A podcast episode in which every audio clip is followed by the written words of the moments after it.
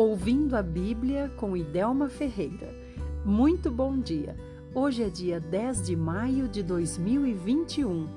Estamos numa segunda-feira, segundo dia de trabalho da nossa semana. Trabalhamos seis e descansamos no sétimo.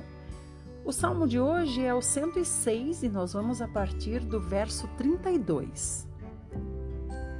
Diz assim: Depois o indignaram nas águas de Meribá, e por causa deles sucedeu mal a Moisés, pois foram rebeldes ao Espírito de Deus. E Moisés falou irrefletidamente. Não exterminaram os povos como o Senhor lhes ordenara. Antes se mesclaram com as nações e lhes aprenderam as obras deram culto a seus ídolos, os quais se lhes converteram em laço, pois imolaram seus filhos e suas filhas aos demônios. E derramaram sangue inocente, o sangue de seus filhos e filhas, que sacrificaram aos ídolos de Canaã, e a terra foi contaminada com o sangue.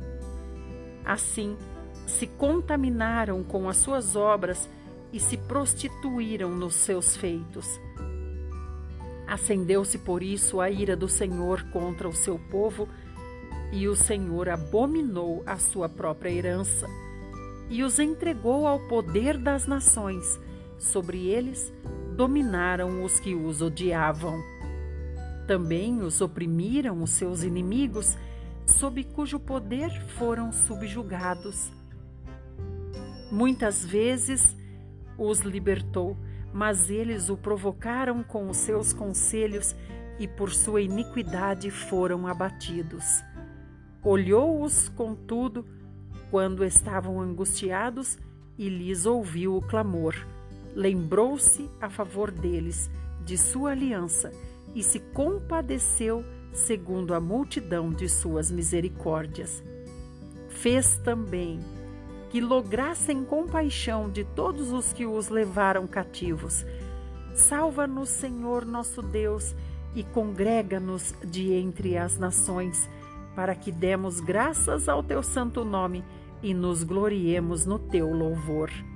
Bendito seja o Senhor, Deus de Israel, de eternidade a eternidade. E todo o povo diga: Amém. Aleluia. Provérbios 14, 34 e 35. A obediência engrandece a nação, mas o pecado traz vergonha e desonra para um povo. O rei tem prazer no serviço que no servo que trabalha bem.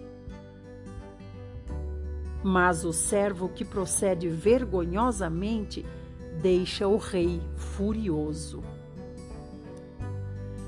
Vamos para o Evangelho de João 6, a partir do 22. No dia seguinte de manhã, no outro lado do lago, o povo começou a reunir-se na praia esperando para ver Jesus porque sabiam que ele e seus discípulos tinham chegado juntos e que os discípulos haviam ido embora no barco deles, deixando Jesus para trás. Então alguns barcos chegaram da cidade de Tiberíades e aproximaram-se do lugar onde o povo tinha comido o pão depois de o Senhor Jesus ter dado graças. Quando o povo viu que Jesus não estava lá, nem seus discípulos, entrou nos barcos e atravessou para Cafarnaum a fim de procurar Jesus. Quando chegaram e se encontraram com Jesus, disseram para ele: Mestre, como foi que o Senhor chegou aqui? E Jesus respondeu: O fato é que vocês querem estar comigo não porque entenderam os sinais miraculosos, mas porque lhes dei de comer e ficaram satisfeitos. Vocês não devem trabalhar pela comida que se estraga, mas pela comida que permanece para a vida eterna. a qual o Filho do Homem dará a vocês. Porque Deus, o Pai, me enviou justamente com esta finalidade. Então eles perguntaram: Que devemos fazer para agradar a Deus? Jesus disse para eles: A vontade de Deus é esta, que vocês creiam naquele que ele enviou. E eles responderam: O Senhor deve nos mostrar mais sinais miraculosos se quiser que nós creiamos no Senhor. O que é que o Senhor pode fazer? Nossos pais comeram o maná no deserto, como dizem as Escrituras. Ele deu ao povo pão do céu. Jesus disse: Não foi Moisés quem deu o pão do céu, foi meu Pai. Agora ele oferece a vocês o verdadeiro pão do céu. Porque o pão que Deus dá é aquele que desceu do céu e é ele quem dá a vida ao mundo. Senhor, disseram eles, dê-nos desse pão todos os dias da nossa vida. Então Jesus respondeu: Eu sou o pão da vida. Aquele que vem a mim nunca terá fome. Aquele que crê em mim nunca terá sede. Mas o problema é que, conforme eu disse, vocês não creram, nem mesmo depois de me terem visto. Todo aquele que o Pai me der, vi, me der virá a mim. Quem vier a mim, a esse jamais rejeitarei.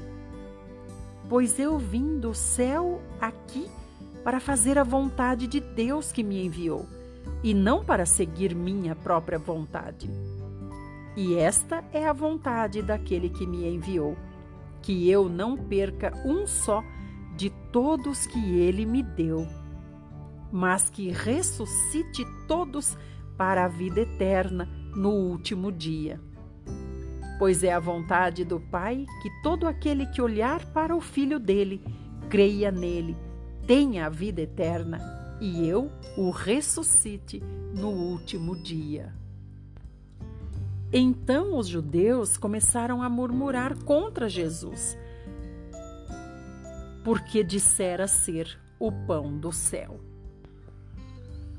Obrigada por sua companhia. Agora nós vamos para primeiro livro de Samuel. Ouça todos os áudios todos os dias. Assim você ouvirá a Bíblia em um ano.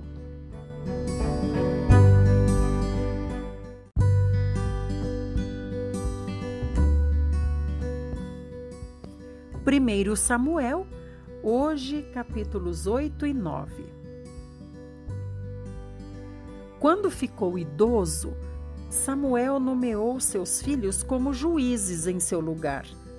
Seu filho mais velho chamava-se Joel e o segundo Abias. Eles foram juízes em Berseba, porém eles não eram como seu pai, pois tinham muita cobiça por dinheiro. Aceitavam dinheiro para favorecer alguns e prejudicar outros e eram corruptos. Por fim, os chefes de Israel se reuniram em Ramá a fim de discutir o problema com Samuel. Disseram a Samuel: O Senhor já está idoso e seus filhos não são homens de bem. Escolha um rei para nós, para que nos lidere. Veja, todas as outras nações têm rei. Quando disseram: escolha um rei para que nos lidere? Isso desagradou a Samuel, e Samuel orou ao Senhor pedindo conselho. Faça tudo o que eles pedem, respondeu o Senhor a Samuel, pois é a mim que eles rejeitam, não a você. Eles não querem mais que eu seja o rei deles. Desde que os tirei do Egito, eles têm me abandonado continuamente e seguido outros deuses. E agora tratam você da mesma maneira. Faça conforme eles pedem, mas também não deixe de adverti-los, com toda a seriedade, de quais são os direitos que o rei terá sobre eles. Assim, Samuel contou ao povo que o Senhor tinha dito, dizendo: Já que vocês insistem em ter um rei, estes serão os direitos que o rei que governará sobre vocês terá. Ele convocará os seus filhos para servi-lo em seus carros de guerra e como seus cavaleiros, e eles terão de correr na frente dos carros do rei. Ele colocará alguns para chefiar os soldados do rei na guerra. Alguns serão chefes sobre mil, outros chefes de cinquenta, outros trabalharão e cultivarão os campos do rei e farão as colheitas. Outros fabricarão armas para os soldados e equipamento para os carros de combate.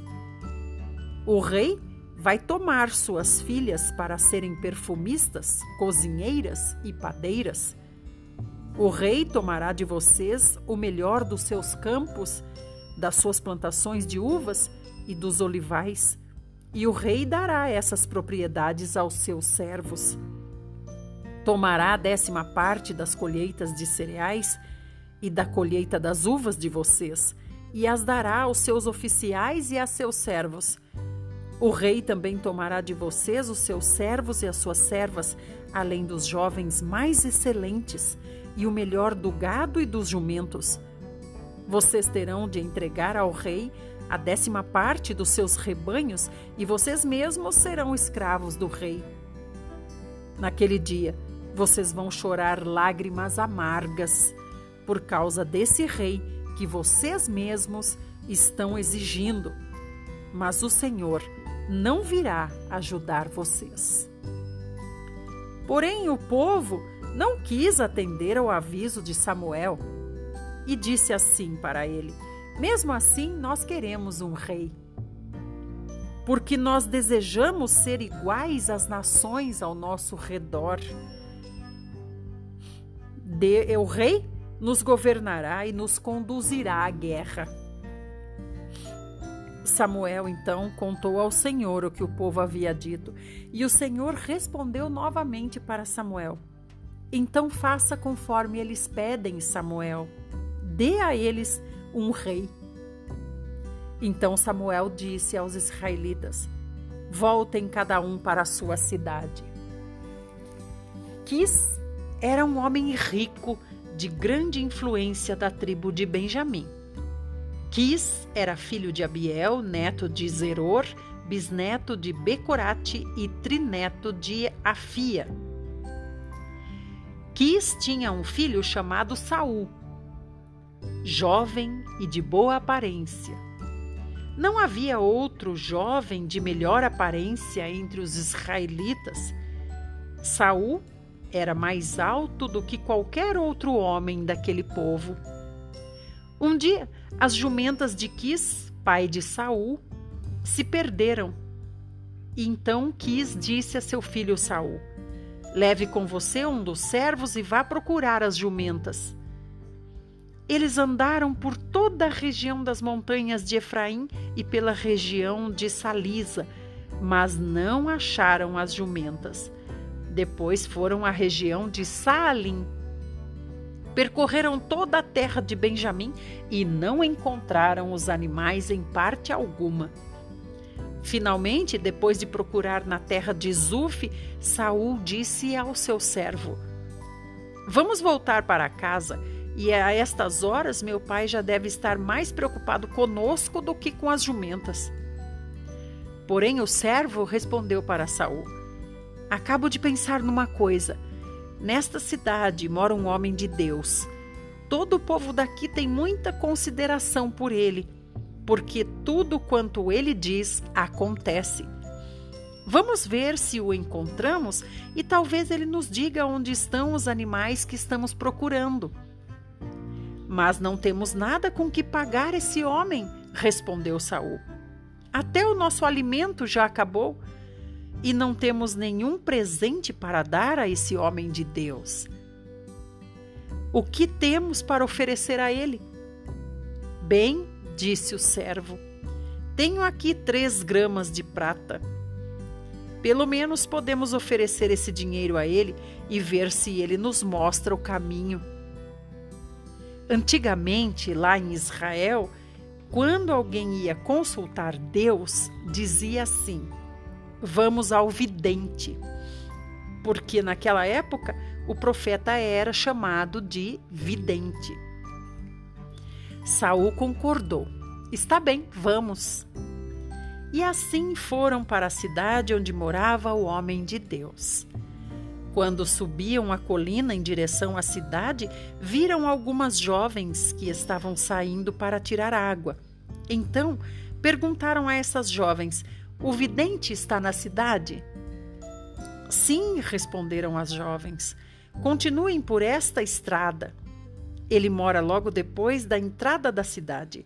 Ele acaba de voltar de uma viagem para tomar parte num sacrifício público no alto da montanha. Por isso, apressem-se para encontrá-lo antes que ele suba ao altar do monte para comer. O povo não comerá enquanto o vidente não chegar e abençoar o alimento. Vão agora e vocês o encontrarão. E assim eles foram para a cidade e, quando entraram pela porta, viram Samuel, que saía na direção deles e se dirigia para o lugar do culto. No dia anterior, o Senhor já havia revelado isso a Samuel. Amanhã, a esta hora, vou enviar a você um homem da terra de Benjamim. Você deve derramar óleo sobre a cabeça dele como sinal de que ele será o líder sobre Israel, o meu povo. Esse homem livrará o meu povo das mãos dos filisteus, pois tenho visto o sofrimento do meu povo e ouvido o clamor do meu povo. Quando Samuel viu Saul, o Senhor disse: Esse é o homem de quem lhe falei. Ele governará o meu povo. Nesse instante, Samuel, ou melhor, Saul se aproximou de Samuel na entrada da cidade e perguntou para ele: Pode me dizer, por favor, onde é a casa do vidente? Eu sou o vidente, respondeu Samuel. Suba até o lugar de culto adiante de mim e comeremos juntos. Pela manhã, eu lhe direi o que você deseja saber e indicarei o caminho a seguir. E não se preocupe com as jumentas que se perderam há três dias, porque já foram encontradas. A quem pertencerá tudo o que é precioso em Israel, senão a você e toda a família de seu pai? Mas, Senhor, respondeu Saul, não sou eu da tribo de Benjamim, a menor das tribos de Israel? E o meu grupo de famílias é o menos importante de todos os grupos de famílias da tribo de Benjamim. Então, por que o Senhor está dizendo essas coisas a meu respeito? Então Samuel levou Saul e seu empregado para a grande sala e os fez assentar à cabeceira da mesa, dando-lhes lugar de honra entre os convidados, que eram cerca de trinta homens.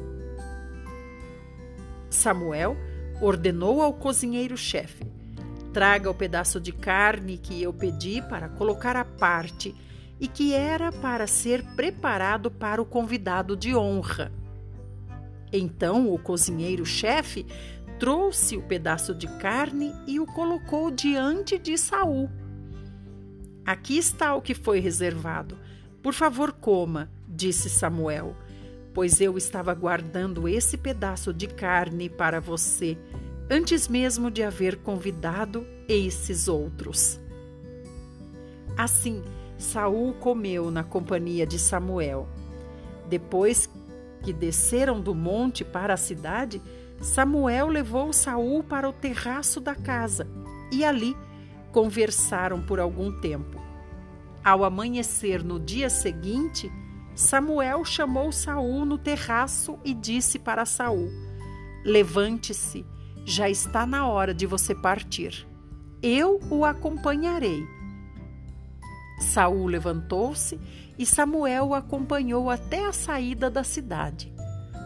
Ao chegarem até a saída da cidade, Samuel disse para Saul que mandasse o seu empregado prosseguir, E então disse para Saul assim: Espere mais um instante para que eu transmita uma mensagem especial da parte de Deus para você.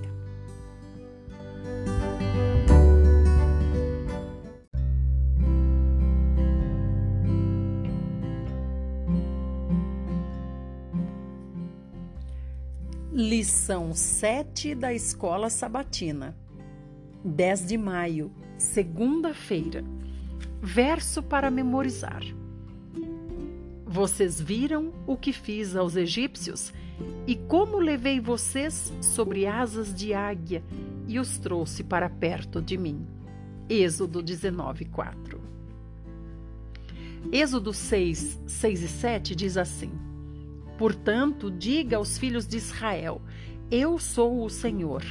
Vou tirá-los dos trabalhos pesados no Egito. Vou livrá-los da escravidão. Vou resgatar vocês com braço estendido e com grandes manifestações de juízo. Eu os tomarei por meu povo e serei o seu Deus. E vocês saberão que eu sou o Senhor, seu Deus, que os tiro dos trabalhos pesados do Egito. Com base nesses versos, quais são as funções de Deus para com a humanidade na aliança que ele fez com ela? Concentre-se na frequência com que a palavra eu aparece nesses versos. Então vamos ler mais uma vez, prestando atenção nas vezes que aparece a palavra eu, que no caso é Deus. Portanto, diga aos filhos de Israel: Eu, o Senhor, vou tirá-los dos trabalhos pesados no Egito, vou livrá-los da escravidão, vou resgatar vocês com braço estendido e com grandes manifestações de juízo. Eu os tomarei por meu povo e serei o seu Deus, e vocês saberão que eu sou o Senhor seu Deus, que os tirou e os tiro dos trabalhos pesados do Egito.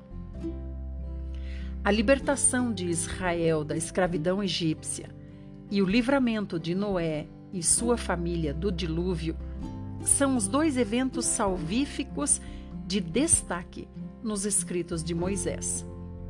Ambos salvamentos apresentam percepções sobre a ciência da salvação mas o Êxodo, especialmente, apresenta o padrão básico.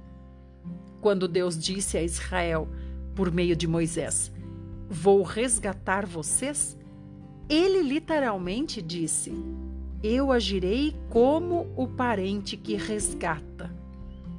A palavra resgatar se refere ao costume no qual um membro da família comprava de volta ou resgatava outro especialmente quando esse membro estava em condição de escravidão por motivo de dívida, ou quando ainda estava em vias de entrar em escravidão.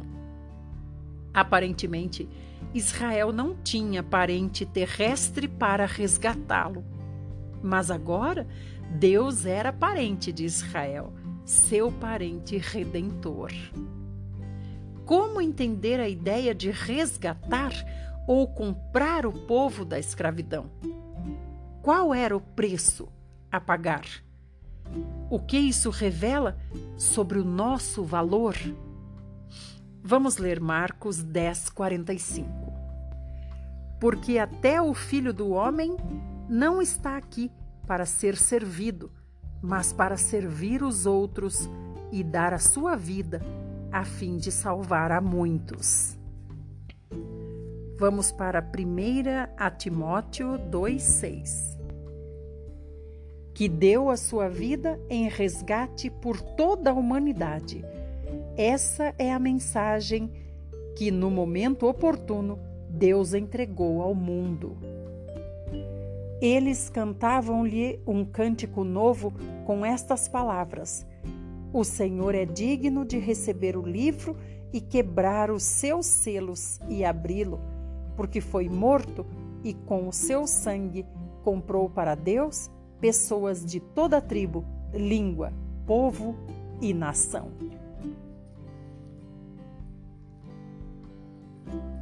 Em Êxodo 3:8, Deus disse que desceu para resgatar Israel.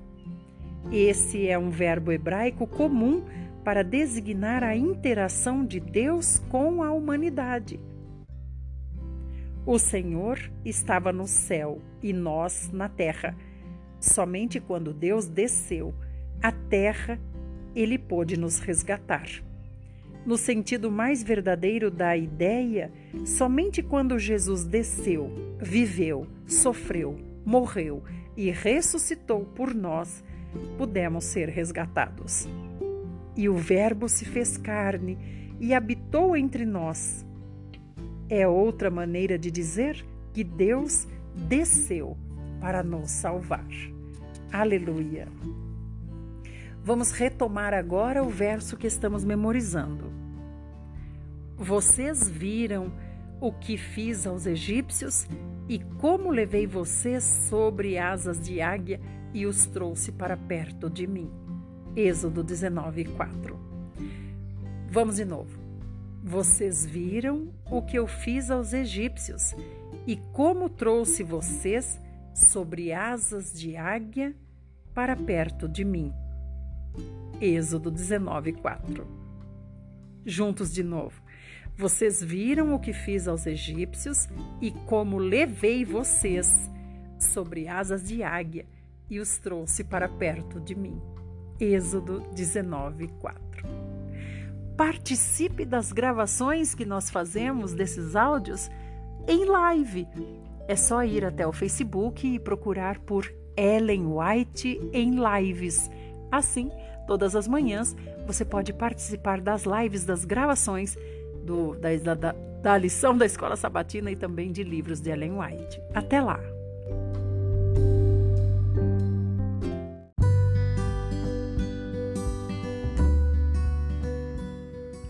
Livro Fundamentos do Lar Cristão.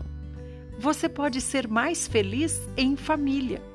Tema: Oportunidades na vizinhança. Página 143. As oportunidades estão ao alcance de todos.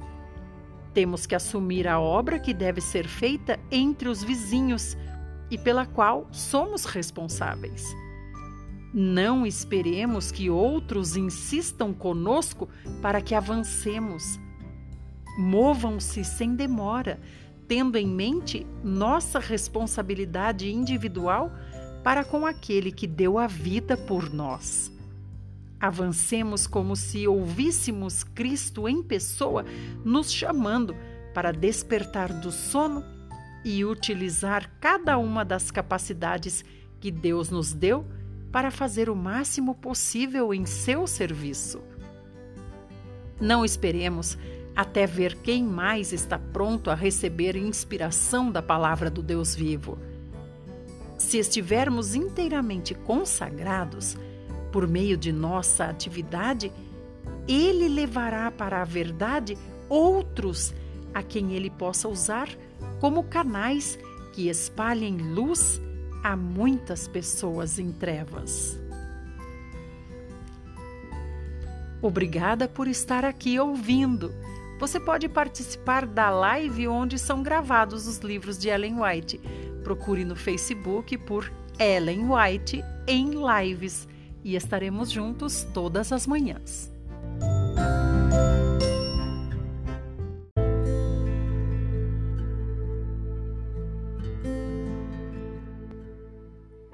Livro O Grande Conflito Acontecimentos que mudarão o seu futuro. Tema: O Tempo de Angústia de Jacó. Página 346. Por causa do engano praticado a fim de assegurar a bênção de seu pai, destinada a Esaú, Jacó havia fugido alarmado pelas ameaças de morte feitas por seu irmão. Depois de permanecer durante muitos anos no exílio, Jacó pôs-se a caminho de seu país natal. Chegando às fronteiras da terra, encheu-se de terror com as notícias da aproximação de Esaú, certamente decidido a vingar-se. A única esperança de Jacó se achava na misericórdia de Deus. Sua única defesa deveria ser a oração. Sozinho com Deus, confessou seu pecado com a mais profunda humilhação. Chegara o momento crítico em sua vida. Nas trevas, prosseguiu orando. Repentinamente, percebe uma mão sobre o ombro. Imaginou ser um inimigo querendo roubar-lhe a vida. Com toda a energia do desespero, luta com o assaltante. Quando começou a raiar o dia, o estranho empregou sua força sobrenatural. Jacó sentiu-se como que paralisado e caiu desamparado, choroso e suplicante sobre o pescoço de seu misterioso antagonista. Soube então que estivera lutando com o anjo do concerto. Durante muito tempo suportara o remorso de seu pecado. Agora teve a certeza de haver sido perdoado. O anjo insistiu: Deixe-me ir, pois já rompeu o dia. A isto Jacó respondeu ao anjo: Não te deixarei ir, se não me abençoares. Jacó confessou sua fraqueza e indignidade, mas confiou na misericórdia de, de um Deus que guarda o conserto. Através de arrependimento e submissão, este pecador mortal prevaleceu sobre a majestade do céu. Satanás tinha acusado Jacó perante Deus em virtude de seu pecado. Havia incitado Esaú para marchar contra ele Durante a noite de luta do patriarca, Satanás esforçou-se por incutir nele o desânimo e a romper sua ligação com Deus. Quase foi arrastado ao deserto, ao desespero, mas havia se arrependido sinceramente de seu pecado e segurou firme o anjo, insistindo em seu pedido com ardentes brados até prevalecer. Assim como Satanás acusou a Jacó acusará o povo de Deus. Mas o grupo que guarda os mandamentos de Deus resiste à sua supremacia. Vê que santos anjos os estão guardando e deduz que seus pecados foram perdoados. Ele tem um conhecimento preciso dos pecados que os tentou a cometer e declara que o Senhor não pode, com justiça, perdoar os pecados deles e, ao mesmo tempo, destruirá ele e seus anjos. Reclama que sejam entregues em suas mãos para os destruir. O Senhor lhe permite que os prove até o último ponto. Sua confiança em Deus e sua fé serão severamente provadas. Satanás esforça-se por aterroriz aterrorizá-los. Espera destruir sua fé e tal maneira que cedam de tal maneira que cedam às suas tentações, desviando-se de sua fidelidade para com Deus.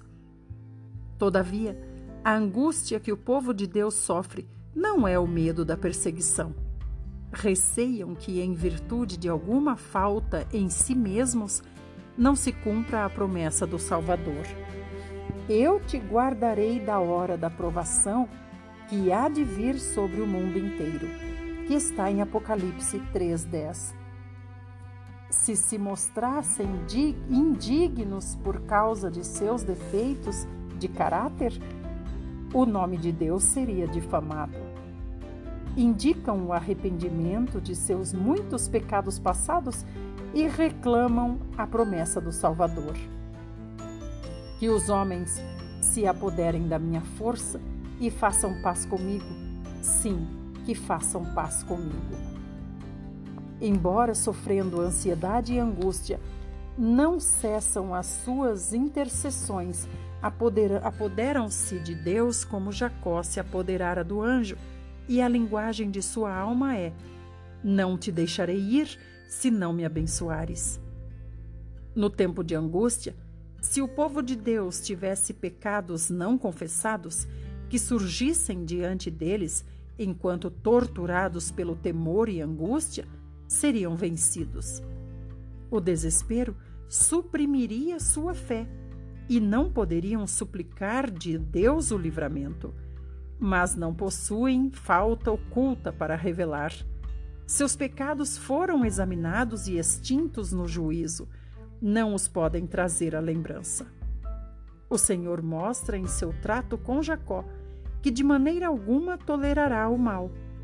Todos os que escondem ou desculpam seus pecados e permitem que estes permaneçam nos livros do céu sem ser confessados e perdoados, serão vencidos por Satanás. Quanto mais exaltada for a sua posição, mais certa é a vitória de seu grande adversário. Os que retardam seu preparo não poderão obtê-lo no tempo de angústia ou em qualquer ocasião posterior. O caso de todos estes é sem esperança. A história de Jacó é também uma segurança de que Deus não lançará fora aqueles que, arrastados ao pecado, se voltam a Ele com verdadeiro arrependimento. Deus enviará seus anjos para confortá-los no tempo de perigo. Os olhos do Senhor estão sobre seu povo. As chamas da fornalha parecem prestes a consumi-los, mas o refinador os apresentará como ouro provado no fogo. O tempo de agonia e angústia que está diante de nós exigirá uma fé que possa suportar o cansaço, a demora e a fome, uma fé que não desfaleça ainda que severamente provada. A vitória de Jacó é uma evidência do poder da oração importuna, in, da oração importuna. Todos os que lançarem mão das promessas de Deus, como ele o fez, serão bem-sucedidos, como ele o foi. Lutar com Deus. Quão poucos sabem o que isto significa. Quando ondas de desespero assoberbam o suplicante, quão poucos se apegam com fé às promessas de Deus. Os que agora exercem pouca fé correm maior perigo de cair sob o poder dos enganos de Satanás. E mesmo resistindo à prova, serão imersos numa aflição mais profunda, porque nunca adquiriram o hábito de confiar em Deus. Devemos provar agora as suas promessas. Muitas vezes se supõe que a angústia é maior do que a realidade, porém, não é o caso com relação à crise diante de nós. A mais vívida descrição não pode atingir a grandeza daquela prova. Naquele tempo de provação, toda pessoa terá de estar em pé por si mesma diante de Deus. Agora, enquanto o nosso grande sumo sacerdote está fazendo expiação por nós, devemos procurar nos tornar perfeitos em Cristo. Nosso Salvador não poderia ser levado a ceder ao poder da tentação, nem mesmo por um pensamento. Satanás encontra nos corações humanos algum ponto em que pode obter apoio. Algum desejo pecaminoso é acariciado, por meio do qual suas tentações asseguram a sua força. Mas Cristo declarou de si próprio: Aí vem o príncipe do mundo e ele nada tem em mim. Satanás nada pôde achar no Filho de Deus que o habilitasse a alcançar a vitória. Não havia nele pecado que Satanás pudesse usar para sua vantagem. Esta é a condição em que devem encontrar-se os que subsistirão no tempo de angústia. É nesta vida que devemos afastar de nós o pecado pela fé no sangue expiatório de Cristo. Nosso precioso Salvador nos convida a unir-nos a Ele, a ligar nossa fraqueza à sua força, nossa indignidade aos seus méritos. Cabe a nós cooperar com o céu na obra de ajustar nosso caráter ao modelo divino. Terríveis cenas de caráter sobrenatural logo se manifestarão nos céus como indício do poder dos demônios. espíritos diabólicos sairão aos reis da terra e a todo o mundo, insistindo em que todos se unam a Satanás em sua última batalha contra o governo do céu. Levantar-se-ão pessoas pretendendo ser o próprio Cristo, efetuarão milagres de cura, afirmando haver recebido do céu revelações que contradizem o testemunho das Escrituras. Como ato culminante do grande drama do engano, o próprio Satanás personificará a Cristo. A Igreja tem esperado há muito tempo o advento do Salvador como a realização de suas esperanças. Agora, o grande enganador fará parecer que Cristo veio. Satanás se manifestará como um ser majestoso de brilho deslumbrante assemelhando-se à descrição do Filho de Deus em Apocalipse. A glória que o cerca não é superada por coisa alguma que os olhos mortais já tenham contemplado. Ressoa a exclamação de triunfo: Cristo veio. O povo se prostra em adoração diante dele. Ele ergue as mãos e os abençoa. Sua voz é meiga e branda, cheia de melodia em tom compassivo, apresenta algumas das mesmas verdades celestiais que o Salvador proferiu. Cura as moléstias do povo e então, em seu pretenso caráter de Cristo, alega ter mudado o sábado para o domingo. Declara que os que persistem em santificar o sétimo dia estão blasfemando de seu nome. Este é o poderoso engano quase invencível. Multidões dão crédito a esses fenômenos, dizendo: Este é o poder de Deus, chamado o grande poder. Como diz Atos 8:10. Todo o povo, do mais simples ao mais rico, escutava com muita atenção o que ele dizia. Todos afirmavam: Este homem é o poder divino conhecido como grande poder. Muito obrigada por ouvir. Quero convidar você a participar da gravação dos áudios da Bíblia. Todos os dias, essa live é feita no meu canal no YouTube. É só procurar por Idelma Ferreira com H. Às seis e meia da manhã estaremos lá para gravar a Bíblia. Até lá!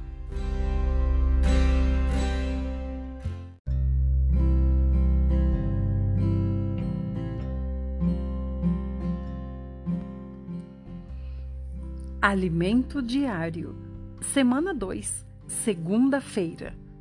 Vamos ler com oração. Isaías 55, 11. Assim será a palavra que sair da minha boca, não voltará para mim vazia, mas fará o que me apraz e prosperará naquilo para que a designei. Assim, será a palavra que sair da minha boca. Não voltará para mim vazia, mas fará o que me apraz e prosperará naquilo para que a designei. Isaías 55:11. Muito bom dia. O tema para hoje é a função da palavra profética e a operação do Espírito. Quem nos ajuda é o irmão Pedro Dong. O título da mensagem desta semana é Destinatário Timóteo. Nela, veremos a preparação do jovem Timóteo e suas experiências vividas junto do apóstolo Paulo, bem como a importância da cumplicidade adquirida entre os dois na obra do Senhor. Não é fácil transmitir o encargo das duas epístolas a Timóteo. Seu conteúdo é denso. Nelas, o apóstolo Paulo falou sobre a fé objetiva, a economia de Deus e a palavra saudável. Também, em contrapartida, falou das fábulas, genealogias sem fim, e ensinamentos diferentes. Deus nos indicou as duas epístolas a Timóteo para o tempo de hoje, pois seu encargo é nos preparar para o final dos tempos. Isso nos dará uma visão panorâmica do motivo pela qual essas epístolas foram escritas e também da situação da igreja. Essa contextualização nos ajudará a entender melhor o que há por trás de cada versículo. Não pretendemos fazer uma explanação de cada livro da Bíblia, nem somos especialistas em fazer comentários versículo por versículo. Não temos essa intenção. Nosso encargo é expor à igreja a palavra profética, a palavra que o Senhor fala à sua igreja no presente momento. Querido leitor, você sabe exatamente o que é a palavra profética e qual é a função da palavra profética? Vou dar um exemplo. Atualmente, estou com um problema em minha mão direita. Ela não consegue se movimentar adequadamente porque perdeu, em parte, o contato com o cérebro, que ocorre por meio do sistema nervoso. Isso nos dá uma ideia de quão importante é a ligação dos membros com a cabeça a fim de receber os impulsos elétricos. Espiritualmente falando, os impulsos espirituais para o corpo se movimentar vêm da palavra profética. Quando Deus nos dá a sua palavra, não é meramente para aumentar nosso conhecimento bíblico, nem para que possamos entender e falar uma boa doutrina. A palavra profética é para Deus operar em favor da igreja. Quando meu corpo precisa de água, o cérebro envia um comando. A mão precisa entender que a cabeça quer que ela pegue o copo e leve a água até a boca para esta beber. Efetua-se então uma operação em benefício do corpo. Portanto, a palavra profética é para o operar de Deus hoje de acordo com a sua vontade. Essa, em suma, é a função da palavra profética, além de nos fundamentar nas Escrituras e nos trazer o pleno conhecimento da verdade. Outro ponto muito importante é a operação do Espírito Santo. Deus enviou seu Filho em carne para viver como um homem. Jesus foi obediente ao Pai até o fim, morrendo na cruz e realizando assim a redenção pelas pessoas. Cristo foi aprovado por Deus, que confirmou isso ao ressuscitá-lo. O homem Jesus foi então gerado filho primogênito de Deus. Deus o exaltou sobremaneira e o colocou acima de todo principado, potestade, domínio, poder e de todo nome que se possa referir em todos os séculos. Isso está em Efésios 1, 20 e 21. Jesus, o Filho de Deus, está sentado à direita do Pai Assim declarou o Senhor ao meu Senhor: Assenta-te à minha direita e aguarda, enquanto teus inimigos deles façam objeto de descanso para teus pés. Nosso Senhor, o segundo da Trindade, Cristo, está objetivamente hoje assentado à direita de Deus, aguardando que o Pai Coloque todos os seus inimigos debaixo de seus pés. E como o Pai vai fazer isso? Ele precisa da cooperação da igreja. No entanto, a igreja sem o Espírito não é nada. Quando o Filho ascendeu à destra de Deus, o Espírito Santo foi enviado. Por isso, Jesus disse a seus discípulos que permanecessem em Jerusalém e aguardassem a promessa do Pai. Essa promessa seria o derramamento do Espírito, que aconteceu no dia de Pentecostes, quando o Espírito então desceu sobre os discípulos. Logo após sua ressurreição, Jesus apareceu aos discípulos, soprou sobre eles e disse para eles: Recebei o Espírito Santo. Nós hoje o recebemos no momento em que cremos no Senhor Jesus. No dia de Pentecostes, o Espírito de poder foi derramado sobre cada um deles como língua de fogo, e eles passaram a falar em dialetos que desconheciam. Esse foi o início da operação do Espírito. Hoje é o Espírito que opera sobre toda a terra e em todas as circunstâncias. Por exemplo, um comportor dinâmico, movido pelo Espírito Santo, sai à rua e, ao contatar uma pessoa, ouve dela o seguinte: Hoje tive um pressentimento de que Deus faria algo diferente comigo. Quem operou isso? Foi o Espírito.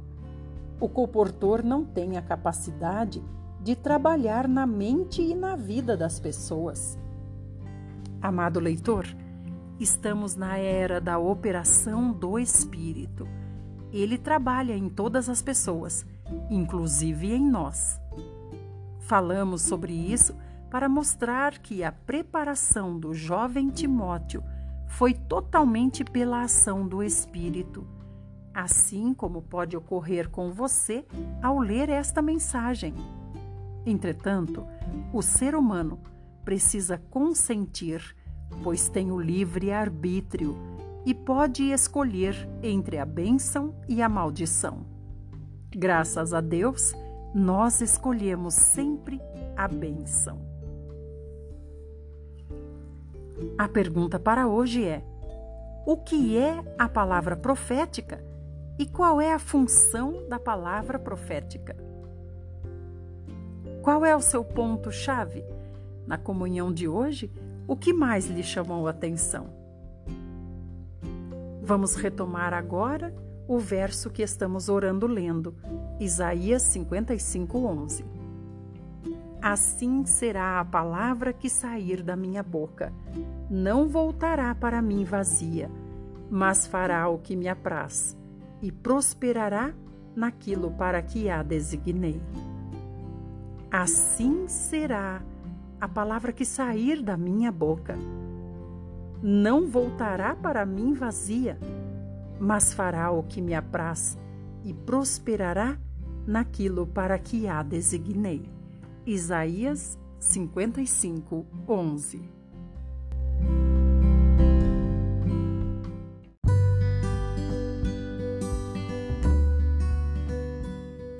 Livro Lições para o Viver Cristão.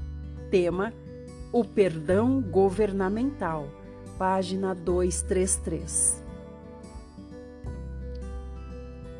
Há pelo menos quatro tipos de perdão na Bíblia. Vamos dar nomes diferentes a cada um deles. Número 1, um, o perdão eterno. Número 2, o perdão instrumental. Número 3, o perdão na comunhão. E número 4 é o perdão governamental.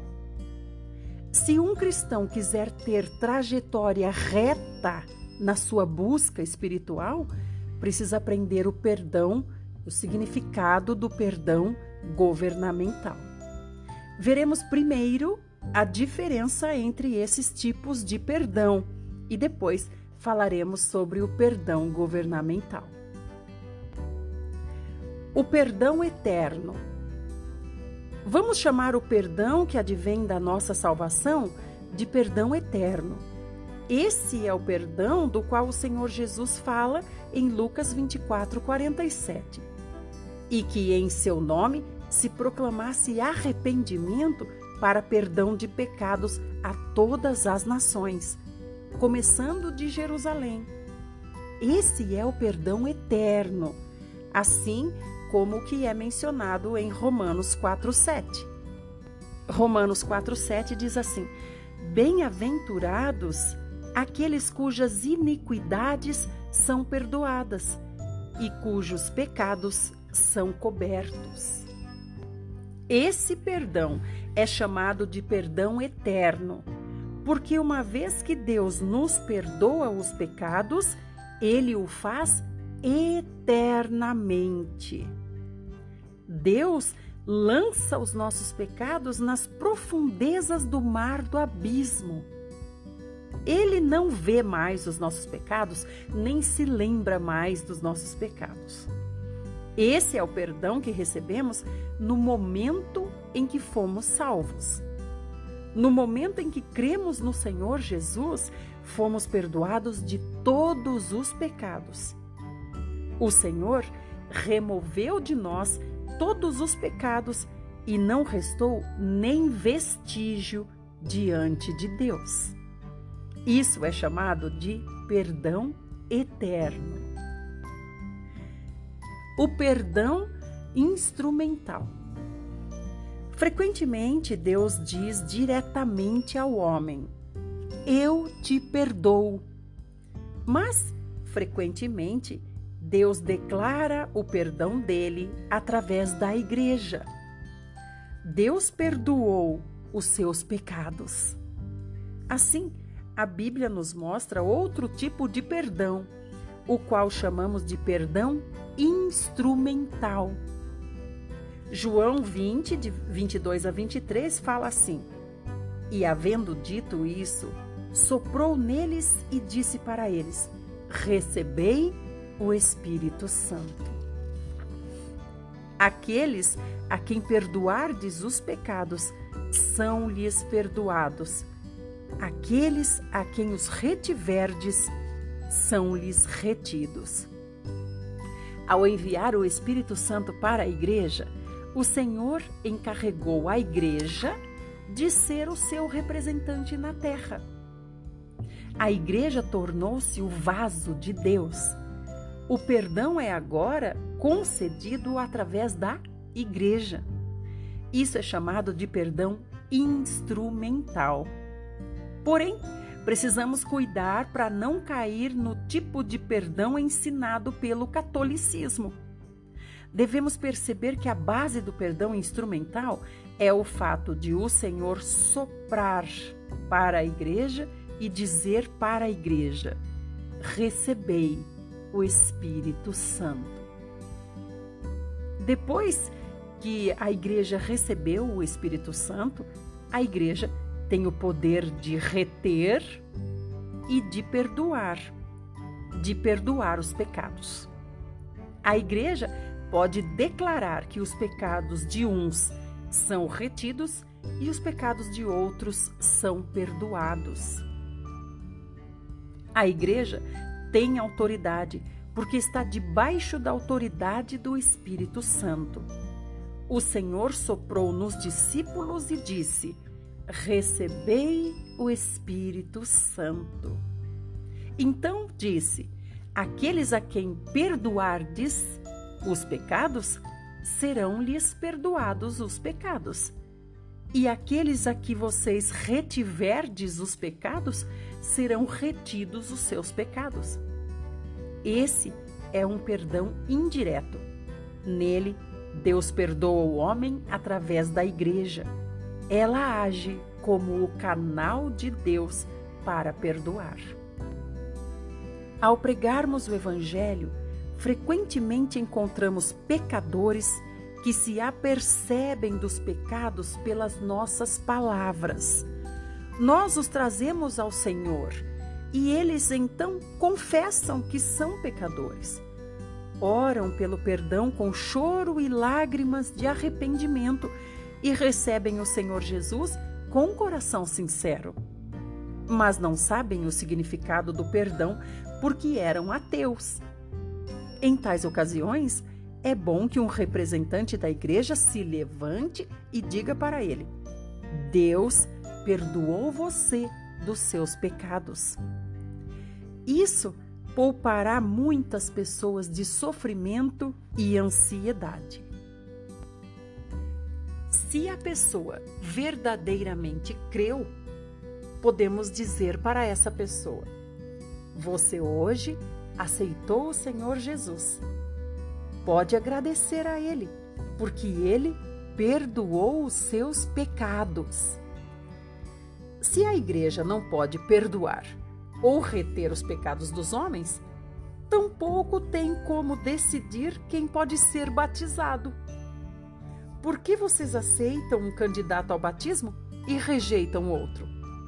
Por que aceitam alguns para a reunião do Partir do Pão e rejeitam outros? Esse é o exercício da autoridade que a igreja recebeu do Senhor. Essa autoridade define quem foi salvo e quem não foi quem teve os pecados perdoados e quem teve os pecados retidos. Tais afirmações não devem ser feitas de maneira leviana.